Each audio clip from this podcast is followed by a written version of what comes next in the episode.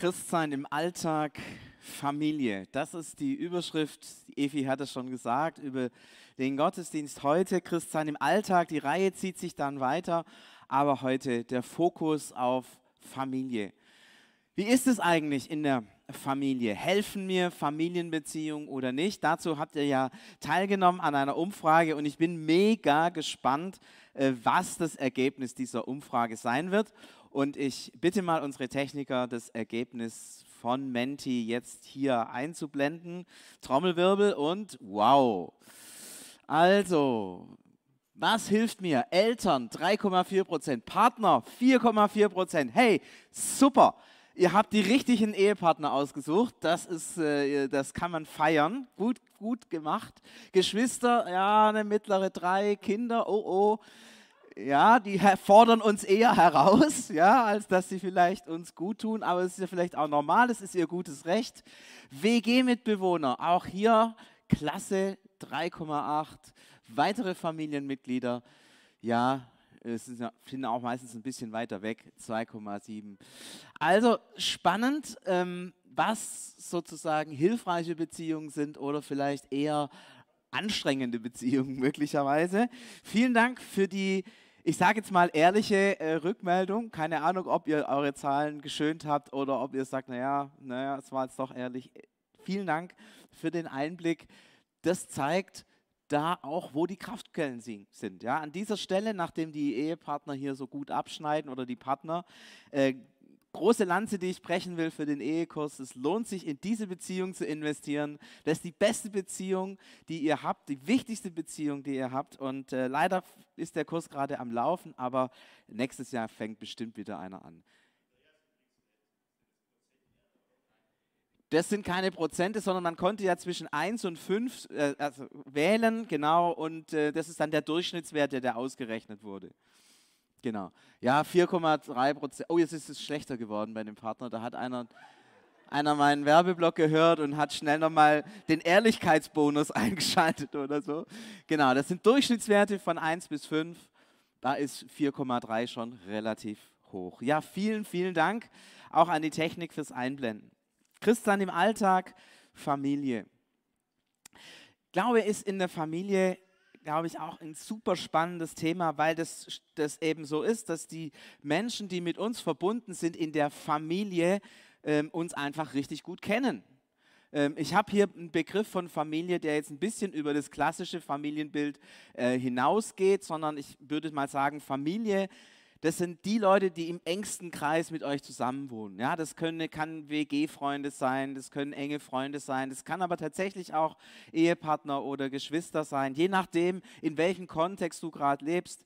Äh, die Leute, die im Alltag ungefähr in einem Radius von 20 Meter um dich herum schlafen, so, das ist deine Familie. Mal so ganz äh, ähm, über, über einen groben Daumen gepeilt. Und das sind Menschen, die dich einfach kennen, mit denen du die engsten Beziehungen lebst, mit denen du unterwegs bist, mit denen du deinen Alltag teilst. Und wie da du mit den Menschen unterwegs bist, das hat natürlich auch Auswirkungen auf deinen Glauben. Das ist total spannend, dass wir tatsächlich durch unsere Familie auch geprägt werden, durch das, was die anderen Leute um mich herum, die das Leben mit mir teilen, was sie glauben, prägt mich. Weil wir leben zusammen, wir, wir, wir teilen unseren Alltag und die Überzeugungen, die Gedanken, auch die Lebensgewohnheiten der anderen, auch ihr Glaube prägt mein Leben. Das ist eine ganz normale Entdeckung. Und es kann richtig cool sein, sich von anderen prägen lassen. Manchmal ist es auch gar nicht so einfach. Familie ist der Ort, in dem Menschen in ihrem Glauben und in ihrem Leben geprägt werden kann man statistisch auch belegen, wenn man fragt, ja, wie, wie ist es eigentlich, wenn Leute als Christen leben? Viele sagen, ich komme aus einer christlichen Familie und habe den Glauben sozusagen mit der Muttermilch aufgesogen. Ja, das sind solche Geschichten, wo wir das natürlich ganz deutlich sehen, dass Glaube prägt. Zugleich ist es aber so, dass wir unseren eigenen Glauben, unsere eigene Überzeugung in die Familie mit einbringen.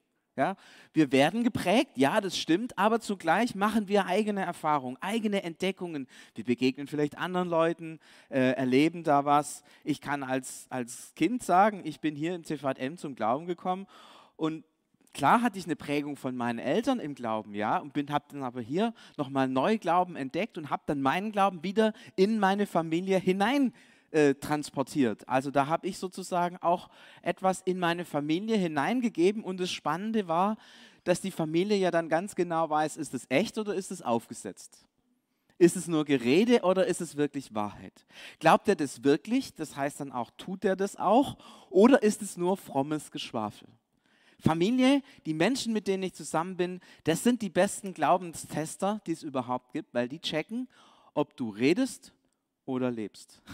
Ob das nur so eine Schnellbleiche ist, die da oben drüber kommt, oder ob das wirklich echt ist. Das bedeutet jetzt nicht, dass man immer alles richtig macht. Ja, ich kann mich erinnern, als Jugendlicher in meinem Glaubensüberschwang habe ich vielleicht auch manche Sachen gesagt, die vielleicht auf etwas Stirnrunzeln meiner Eltern gestoßen sind. Aber interessant war, dass sie gespürt haben, wenn nicht alles perfekt ist, das, was da dahinter steht, das hat irgendwie Substanz. Und tatsächlich war das dann möglich, meinerseits Familie zu prägen. Etwas von dem, was ich entdeckt habe, hineinzunehmen in Familie. Und so ist dieser Kreislauf von etwas hineinbringen, prüfen und prägen ein, ein ständiger Kreislauf. Ja? Und wenn ihr als Eltern denkt, so jetzt haben wir endlich es geschafft, unsere Kinder zu prägen, freut euch, irgendwann fängt es an, dass eure Kinder euch anfangen zu prägen und dann wird es richtig interessant. Haben wir ja auch an der Grafik da oben gesehen, ja, die ja vorher an der Wand stand. Also kann man sagen, Familie ist ein richtiger Segen. Da wird geprägt, da wird geprüft, da wird Gutes hervorgebracht. Toll. Zugleich aber auch ein richtiger Fluch. Denn prägen kann man ja nicht nur zum Guten hin. Manche schlechte Eigenschaften geben die besten Eltern an die besten Kinder ziemlich gut weiter. Und manchmal bringen auch Kinder schlechte Dinge mit hinein in die Familie und das prägt tatsächlich dann irgendwie auch die Familie. Und, und, und. Das heißt, es kann richtig cool laufen und auf eine ganz positive Weise unser Leben und unseren Alltag prägen und bestimmen. Es kann aber auch schrecklich schief laufen und uns ja vielleicht nicht zerstören, aber unser Leben tatsächlich einschränken und begrenzen und uns hineinführen in Situationen, in denen das Leben vielleicht gar nicht so einfach ist. Ich möchte so ein paar Punkte aufweisen, wo ich denke, dass es ganz wichtig ist, dass wir in der Familie darauf achten. Darauf achten, wie Glaube oder wie Beziehungen gesund sind oder wie Glaube und unsere Einstellungen zum Leben eher krank machen und eher negativ sind. Ich glaube, das ist wichtig, so diese Kategorien mal vor Augen zu haben, um zu wissen, was ist eigentlich positiv prägender Glaube und positiv prägendes Familienumfeld und was ist eher negativ prägendes äh, Glaube und Familienumfeld. Ich glaube, einer der entscheidenden Punkte ist, dass wir aus der Gnade leben und nicht aus den Werken. Und ich merke, das ist auch in Familienkontexten so, so, so schwer. Natürlich, wenn ich jetzt hier die Umfrage machen würde, wer ist dafür, dass wir allein aus Gnade errettet werden, gehen alle Hände hoch, bingo, passt, alle Überzeugungen sind klar. Aber wer sagt zum Beispiel, jemand hat in der Familie, muss jeder sich angemessen einbringen und wenn jemand sich nicht einbringt in der Familie, dann hat er mit Konsequenzen und Ausschluss zu rechnen. Da würden wahrscheinlich auch viele Hände hochgehen. Und man sagt sich, ja, ist das dann wirklich tatsächlich Leben aus der Gnade oder ist es Leben aus den Werken? Und ihr merkt, wenn man dann in den Alltag hineinkommt, auf einmal spielen die Werke und das, was jemand tut, eine immer größere, eine immer größere Rolle. Ich kann das von meiner Familie aus sagen, Schulnoten hatten einen großen Einfluss auf das Wohlbefinden der Familie und auf mein Ansehen in der Familie. Deutschdiktate waren dem eher abträglich, Mathe-Klausuren dem eher zuträglich. Bei euch mag es vielleicht andersrum gewesen sein. Ähm, Tiefpunkt meiner Karriere war eine Englischklausur. Ähm, und da habe ich schon gemerkt, es geht hier schon um Werke. Es macht einen Unterschied, wie meine Eltern mir Liebe zeigen, bei einer 1 oder bei einer 5,5. Kleiner Unterschied, ja. Also dass man zum Beispiel weggehen darf oder so. Ja? Also solche ganz einfachen Dinge. Und da, da merke ich schon, ups, klar, natürlich ist es wichtig, dass Kinder lernen und gute Noten schreiben, dass man da hinterher ist. Aber wie gelingt es, dass man sagt, man lebt trotzdem aus der Gnade, auch wenn man eine 5,5 in Englisch hat? Und auch wenn Schulnoten schlecht sind. Und vielleicht auch, wenn das Kind keinen Bock hat zum Lernen. Wie gelingt uns das, Leben aus der Gnade und Leben aus den, aus den Werken so zu transportieren, dass wir sagen, okay, die Noten sind schlecht, wir müssen gucken, wie wir lernen, aber du bist trotzdem wichtig. Du bist geliebt. Wir stehen hinter dir, wir tragen dich mit. Wir lieben dich. Und das ist im Alltag gar nicht so einfach. Und es kann ganz schnell passieren, dass vielleicht bei den Kindern ankommt, es zählen nur meine Noten. Und das wäre eine ziemlich schreckliche Prägung, die wir unseren Kindern mitgeben. Und es passiert, das kann ich aus eigener, aus eigener Sicht sagen, es passiert so leicht, dass wir das, was wir überzeugt sind, nicht in unsere Taten kriegen und damit etwas weitergeben, von dem wir eigentlich denken, das ist falsch. So ein Mist aber auch. Glaube als offener Raum oder Glaube als Festsetzung. Ist Glaube in der Familie ein offener Raum, in dem man sich einbringen kann, in dem man eigene Entdeckungen machen kann, in dem man hinein, sich hineinzweifeln kann als Jugendlicher? Braucht es das? Es braucht es, dass man fragt, hey, meine Alten, die haben diese Überzeugung, ist es eigentlich wahr, was die da denken? Ähm, kann ich das so für mich annehmen? Ist es nicht die Überzeugung, die vor 100 Jahren irgendwie war? Ähm, das haben die nur von ihren Eltern übernommen, nie drüber nachgedacht. So was denken ja Jugendliche über uns Eltern. Und es ist auch gut, dass sie es denken. Und das sollen sie auch denken. Ähm, und wie ist es dann in der Familie? Ist Glaube ein Angebot, ein offener Raum, in dem man sich einbringen kann, spielen kann, vielleicht eigene Formen finden kann? Ähm, wenn ich meine Mutter frage, was für Lieder für, für sie im Glauben wichtig sind, dann sind es die klassischen Gesangbuchlieder. Und ich muss ganz ehrlich sagen, für mich sind sie es nicht. Ich finde die manchmal viel zu anstrengend, weil die dann 25 Verse haben, ähm, und ich beim ersten Vers immer noch nicht verstanden habe, ähm, um was es eigentlich geht, es immer noch nicht annehmen konnte und dann schon wieder weiter bin. Aber für sie, für meine Mutter sind das ganz wesentliche Dinge. Und wie entsteht in der Familie ein Freiraum, dass man unterschiedliche Formen des Glaubens miteinander teilen und tragen kann? Das ist eine ganz spannende Frage. Ist, ist der Glaube bei uns festgelegt oder ist es ein offener Raum, in dem jeder sich auch einbringen kann und man staunt, was alles miteinander möglich ist. Und man Fragen stellen kann, kritische, aber auch nach vorne gerichtete Fragen. Und ein letzter Punkt, der mir immer, je, je mehr wir als Familie äh, zusammen waren, wichtig geworden ist, führen wir in unserer Familie Menschen und uns hinein in eine Offenheit oder in eine Abgrenzung. Als wir hier in den CVM gezogen sind, da war das für unsere Kinder der Himmel auf Erden. Da waren dann junge Erwachsene hier, äh, die, haben, die haben mit unseren Kindern ganz viel Zeit verbracht. Die Caro Reihe habe ich vorher gesehen, die kann sich vielleicht noch erinnern, dass die Kati ganz oft als kleines Mädchen, zweite, dritte Klasse, in der Mädels-WG rumgehangen ist und es so gefeiert hat, mit diesen Mädels unterwegs zu sein. Und das war für sie der Ort, wo sie Glaubensprägung nochmal empfangen hat. Und dieses Hineinführen in Gemeinde, Hineinführen in Beziehungen mit anderen, hat, hat unseren Kindern so, so, so, so gut getan. Und ich bin da sehr dankbar, dass uns das gelungen ist und dass uns das auch ermöglicht wurde. Ich glaube, wenn wir nicht hierher in den CVM gekommen wären, wäre uns das so nicht möglich geworden.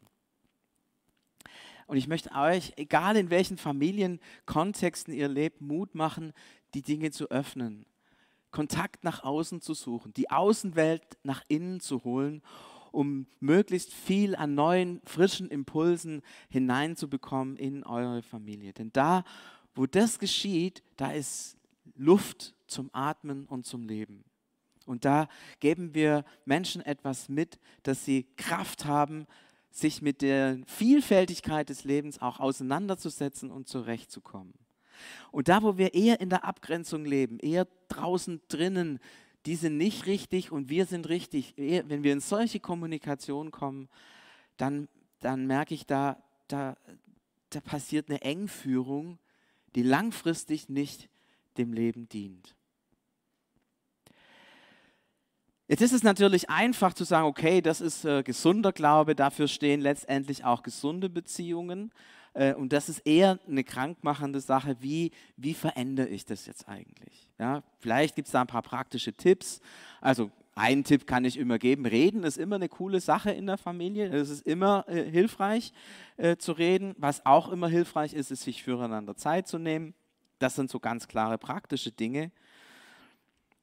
Aber ich merke, ganz oft ist das Thema, dass ich merke, ich bin hier in meiner Familie oder in meinem Umfeld und eigentlich sind alle irgendwie komisch. Und, und ich selber bin der Einzige, der irgendwie normal ist. Und ich denke mir dann immer, nein, wenn die sich alle ändern würden, dann, dann wäre das richtig cool. So. Das Blöde ist, die ändern sich nicht. Und wenn ich denen sage, hey, du musst dich da mal ändern, dann machen die gerade das Gegenteil. Dann werden die noch mehr so, dass sie die falschen Sachen irgendwie machen, als umgekehrt. Und dann sagen wir das auch, ich habe doch keine Lust. So. Ja? Ähm, das gibt es, glaube ich, überall da, wo Menschen eng zusammen wohnen. Da gibt es äh, Trouble und Reibungen und da gibt es Unterschiede. Und wir hätten alles so gerne, dass der andere sich ändert. Aber ganz ehrlich, er wird es nicht tun. Sie wird es nicht tun. Menschen ändern sich nur in ganz, ganz seltenen Fällen. Und wenn sie sich ändern, dann nicht, weil jemand anders zu ihnen sagt, dass sie sich ändern sollen, weil sie, sondern weil sie selber erkennen, dass sie etwas ändern müssen. So sind wir Menschen, so ticken wir. Ich glaube, wenn du gerade dran bist und überlegst, hey, wie kann ich meine Familie ändern, wie kann ich meinen WG-Mitbewohner ändern, wie kann ich meinen Ehepartner ändern, wie kann ich meine Kinder ändern, wie kann ich meine Eltern ändern, dass die endlich mal hier äh, ein bisschen, bisschen freier denken, ja, vergiss es. Das schaffst du nicht. Das schaffst du nicht. Aber es gibt einen Königsweg, den du gehen kannst, wenn du sagen kannst, ich möchte in meinen Familienkonstellationen etwas ändern. Es gibt einen ganz entscheidenden Weg, nämlich ändere du dich selbst und lerne als eine Tochter oder als ein Sohn Gottes zu leben. Ich glaube, dass das der Schlüssel ist für ganz, ganz viel. Nicht im Sinne von, ah, wenn ich das jetzt mache, dann ist morgen alles anders. Ja, ich gehe hier aus dem Gottesdienst raus, ich beschließe das, mache ich jetzt so und dann ist morgen alles anders. Nein, das wird es definitiv nicht sein. Und ganz ehrlich, ich glaube auch nicht, dass es dir gelingt, morgen schon wieder ganz anders zu leben als heute. Sondern es ist ein Prozess und es ist etwas Langfristiges. Aber immer mehr für sich selber als Tochter und Sohn Gottes zu leben und das zu entdecken, was es bedeutet, so zu leben, das verändert dich. Und dadurch kann sich auch Leben dann in der Familie und mit den Menschen verändern, mit denen du im engsten um Umkreis zusammen bist. Ich habe so ein paar Gedanken aufgeschrieben, die mir dazu wichtig geworden sind. Ich lebe aus dem Überfluss und komme nicht zu kurz. Ich habe den Satz schon ein paar Mal hier auch im Gottesdienst gesagt und ich glaube, es ist so wichtig, dass ich das für mich verstehen kann. Ich lebe aus dem Überfluss, weil Gott ist der Vater. Und wir beten dem Vater unser, unser tägliches Brot gib uns heute. Ich habe alles, was ich brauche. Gott gibt mir, der liebende Vater gibt mir alles, was ich brauche. Und deswegen brauche ich nicht zu rennen, zu gucken, zu greifen, dass ich nicht zu kurz komme. Ich muss anderen Menschen nicht neidisch sein. Ja? Die haben auch ihren liebenden Vater. Und der liebende Vater sorgt auch für die, dass sie nicht zu kurz kommen. Und ich selber kann das auch wissen. Ich komme nicht zu kurz. Und auch wenn ich jetzt das nicht habe, was der andere hat, dann habe ich eben nicht, was der andere hat, aber ich habe nicht zu wenig. Ich habe das, was ich brauche. Ich lebe im Überfluss. Und ich glaube, wenn man diesen Gedanken mal verstanden hat, dann geht man ganz anders in Familienbeziehungen hinein. Ich kann mich noch gut erinnern ähm, an eine Familie, mit der wir mal im Urlaub waren. Da waren zwei Brüder dabei, die waren so knapp ein Jahr auseinander. Der größere war ein bisschen kleiner und der kleinere war ein bisschen größer. Und es ist so die ideale Familienkonstellation, zu zoffen. Wer ist denn hier jetzt der Chef? Wer hat mehr? Wer ist größer? Wer ist stärker? Und die hatten Eltern, die waren so bereit, ihnen das zu geben, was sie brauchen. Die Eltern haben so viel Liebe für sie gehabt und hatten ihnen all den, den Überfluss eigentlich gegeben. Aber diese beiden Jungs, die konnten das nicht, die konnten das irgendwie nicht verstehen, nicht glauben, nicht annehmen, dass sie im Überfluss leben und haben immer gegeneinander gekämpft, wer hat mehr Eiskugeln. Ja, am Schluss haben die dann sieben Eiskugeln gegessen. Ja, Hauptsache, es ist mir egal, ob mir schlecht ist, ob ich hinterher spucken muss, ganz egal. Hauptsache, ich habe eine Kugel mehr als mein, als mein kleiner Bruder oder als mein großer Bruder. Und ich dachte, so schade. Mein Leben im Überfluss. Und es ist vollkommen unnötig, dieses Kämpfen. Aber es macht so viel kaputt. Ist übrigens in der Bibel auch schon so, ja, Aaron und äh, Miriam, die Geschwister von Mose, sie sind zu Mose gekommen und gesagt, Gott redet nicht nur durch dich, sondern auch durch uns. Was du kannst, das können wir schon lang. Ja, also wir haben hier biblische Vorbilder in Hülle und Fülle. Ähm, aber dieses für mich zu entdecken, ich lebe aus dem Überfluss. Ich glaube, dass das so viel Freiheit in mein Leben hineinbringt. Ich habe meinen Wert als Kind Gottes und muss nicht um Anerkennung kämpfen. Ist ein bisschen ähnlich wie, de, wie der erste Gedanke, vielleicht dann tatsächlich mehr um die, um die Position in der Familie, um welches Ranking haben wir ja, in der Wohngemeinschaft oder wenn man mit Freunden zusammen ist. Es ist schon die Frage, wer ist cool und wer ist cooler. Und ähm, dann zu sagen, nee, ich, ich brauche das nicht. Ich brauche da nicht mitmachen. Ich bin ein Kind Gottes. Und Kind Gottes sein, ich bin Erbe Gottes. Kind Gottes heißt, mir gehört das Reich Gottes. Kind Gottes sein heißt, ich lebe ewig. Was, was für eine Würde. Ich bin Königskind. Was für eine Würde. Da brauche ich doch nicht kämpfen, wer den cooleren Instagram-Account hat. Äh, der oder ich. Ist doch total egal. Ich habe meine Würde. Ich kann sein, wie ich bin und ich muss mich nicht verstecken. Das ist eine der spannendsten Geschichten, finde ich, im Alten Testament, wo Adam und Eva sich vor Gott verstecken. Man denkt sich, was für ein Quatsch. Aber ist es nicht auch so, dass wir uns in unseren Familienbeziehungen oft verstecken? Gibt es nicht Dinge, die du einfach nicht sagen kannst? Weil du denkst, wenn ich das sage, dann geht es richtig ab. Und dann versteckt man sich lieber. Schade. Als Kinder Gottes können wir sein, wie wir sind und müssen uns nicht verstecken. Können die Wahrheit aussprechen, auch wenn sie weh tut. Auch wenn der andere sie vielleicht nicht hören will. Auch wenn es so ein Tabuthema vielleicht ist in der Familie. Aber als Kinder Gottes brauchen wir uns nicht verstecken. Adam und Eva haben es nicht richtig gemacht, haben es falsch gemacht. Und ich glaube, ganz viele Christen haben die Überzeugung, dass Adam und Eva es richtig gemacht haben.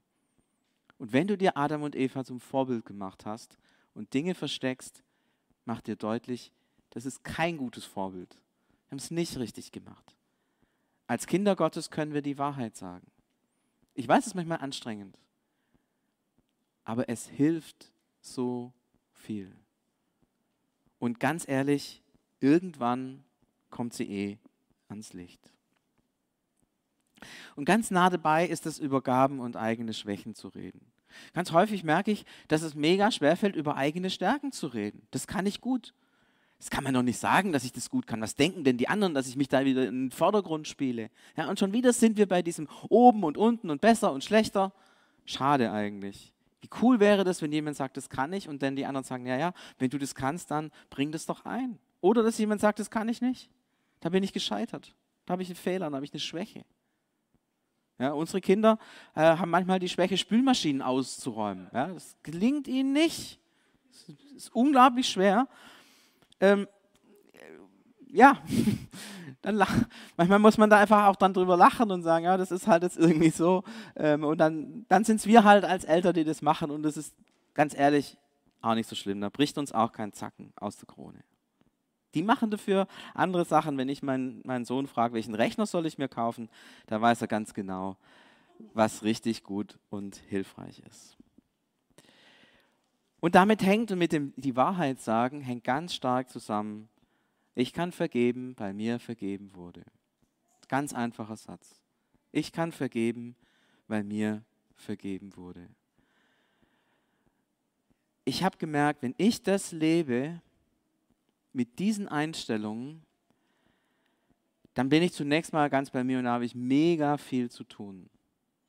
Aber es ist so, dass das wie so eine Art Resonanzboden gibt. Ich, ich bringe etwas in den Lebensraum unserer Familie, unserer Gemeinschaft, unseres Miteinanders ein, einen neuen Ton, einen neuen Gedanken, eine neue Art zu leben. Und das hat die Chance, dass Menschen merken, das ist cool. Das will ich eigentlich auch. In die Richtung will ich eigentlich auch gehen. Doch wir in unseren Familienbeziehungen es lernen, immer mehr als Söhne und Töchter Gottes zu leben, da prägen wir unsere Familie, was auch immer die Familie ist. Vielleicht die engere Familie, vielleicht der Hauskreis, vielleicht die WG, vielleicht den Freundeskreis, keine Ahnung. Wir fangen an zu prägen. Das, was ich ganz am Anfang gesagt habe. Wir fangen an zu prägen. Vielleicht am Anfang nur ein bisschen, aber je klarer und je schöner das hervortritt, desto mehr werden Menschen sagen, wow, das ist gesund. Das, das fühlt sich frei an. Das fühlt sich gut an. Und sagen, in die Richtung will ich doch eigentlich auch reden. Und dann kann Familie tatsächlich so ein Echoraum des Glaubens werden. Ich lege meine Beziehung hinein, mein, meine Leidenschaft immer wieder mehr zu versuchen, als Tochter und als Sohn Gottes zu leben. Und auf der anderen Seite fangen die anderen auch an und sagen, das ist doch was, in die Richtung wollen wir nehmen, so wollen wir miteinander unterwegs sein. Und dann entsteht sozusagen ein Echoraum. Dann fangen wir uns an, gegenseitig zu prägen. Und das kann tatsächlich dazu sorgen, dass unsere Familie, unsere WG, unser Freundeskreis ein Platz wird, der sich wohltuend und heilsam auf mein Leben und auf unser gemeinsames Leben in der Familie auswirkt. Ich weiß, die meisten hätten gerne fünf Punkte, mach das, mach das, mach das, mach das, dann funktioniert es. Die habe ich euch leider nicht mitgebracht, außer ein bisschen dem Ehekurs und Zeit und so, ja, aber im Grunde, im Grunde geht es mir nicht darum, sondern es geht um die Frage, wie kann ich mich verändern und damit eröffne ich einen Raum, dass andere sich verändern können. Und Jesus, wir merken, dass es so gut ist, dass du uns in Familienbeziehungen und Freundschaftsbeziehungen hineingestellt hast. Das ist so ein Segen. Und da, wo wir positive Erfahrungen gemacht haben, wo das uns stärkt und uns ermutigt, Herr, da will ich dir ganz, ganz, ganz, ganz äh, arg danken. Ich fand es so stark, wie wir vorher gesehen haben, dass so viele gesagt haben, die Beziehung zu meinem Ehepartner ist etwas, was mir in meinem Alltag hilft und mich unterstützt. Danke dafür. Aber dann waren eben auch die anderen Dimensionen, dass es schwer ist. Dass manche vielleicht sogar gerade in der Beziehung zu ihrem Ehepartner sagen, es ist gerade schwer. Oder die Beziehung zu den Kindern, das ist gerade schwer. Und du kennst jeden von uns, der vielleicht auch in seiner WG, in seinem Lebensumfeld richtig Mühe hat und merkt, es läuft so vieles schief. Und ich möchte dich jetzt ganz besonders für die bitten, dass du sie jetzt tröstest, dass du ihnen nahe bist und dass du ihnen wieder neu Liebe zu den anderen schenkst. Und ich möchte dich bitten, für uns ganz persönlich, dass wir immer mehr entdecken, was es heißt, als deine Kinder zu leben, als Söhne Gottes, als Töchter Gottes. Denn da, wo wir in das hineinfinden, da wird etwas sichtbar von deiner Herrlichkeit und deiner Schönheit. Und das, Herr, wünschen wir uns so sehr für unsere Familien. Lass das in uns hervorbrechen. Lass das in uns sichtbar werden diese überfließende Liebe und Gnade, aus der wir leben. Und lass diese Liebe und Gnade den Raum um uns herum verändern. Dass ein Echo der Liebe und der Gnade in unseren Familien, in unserem Umfeld entstehen kann. Darum bitten wir dich, Herr, in Jesu Namen. Amen.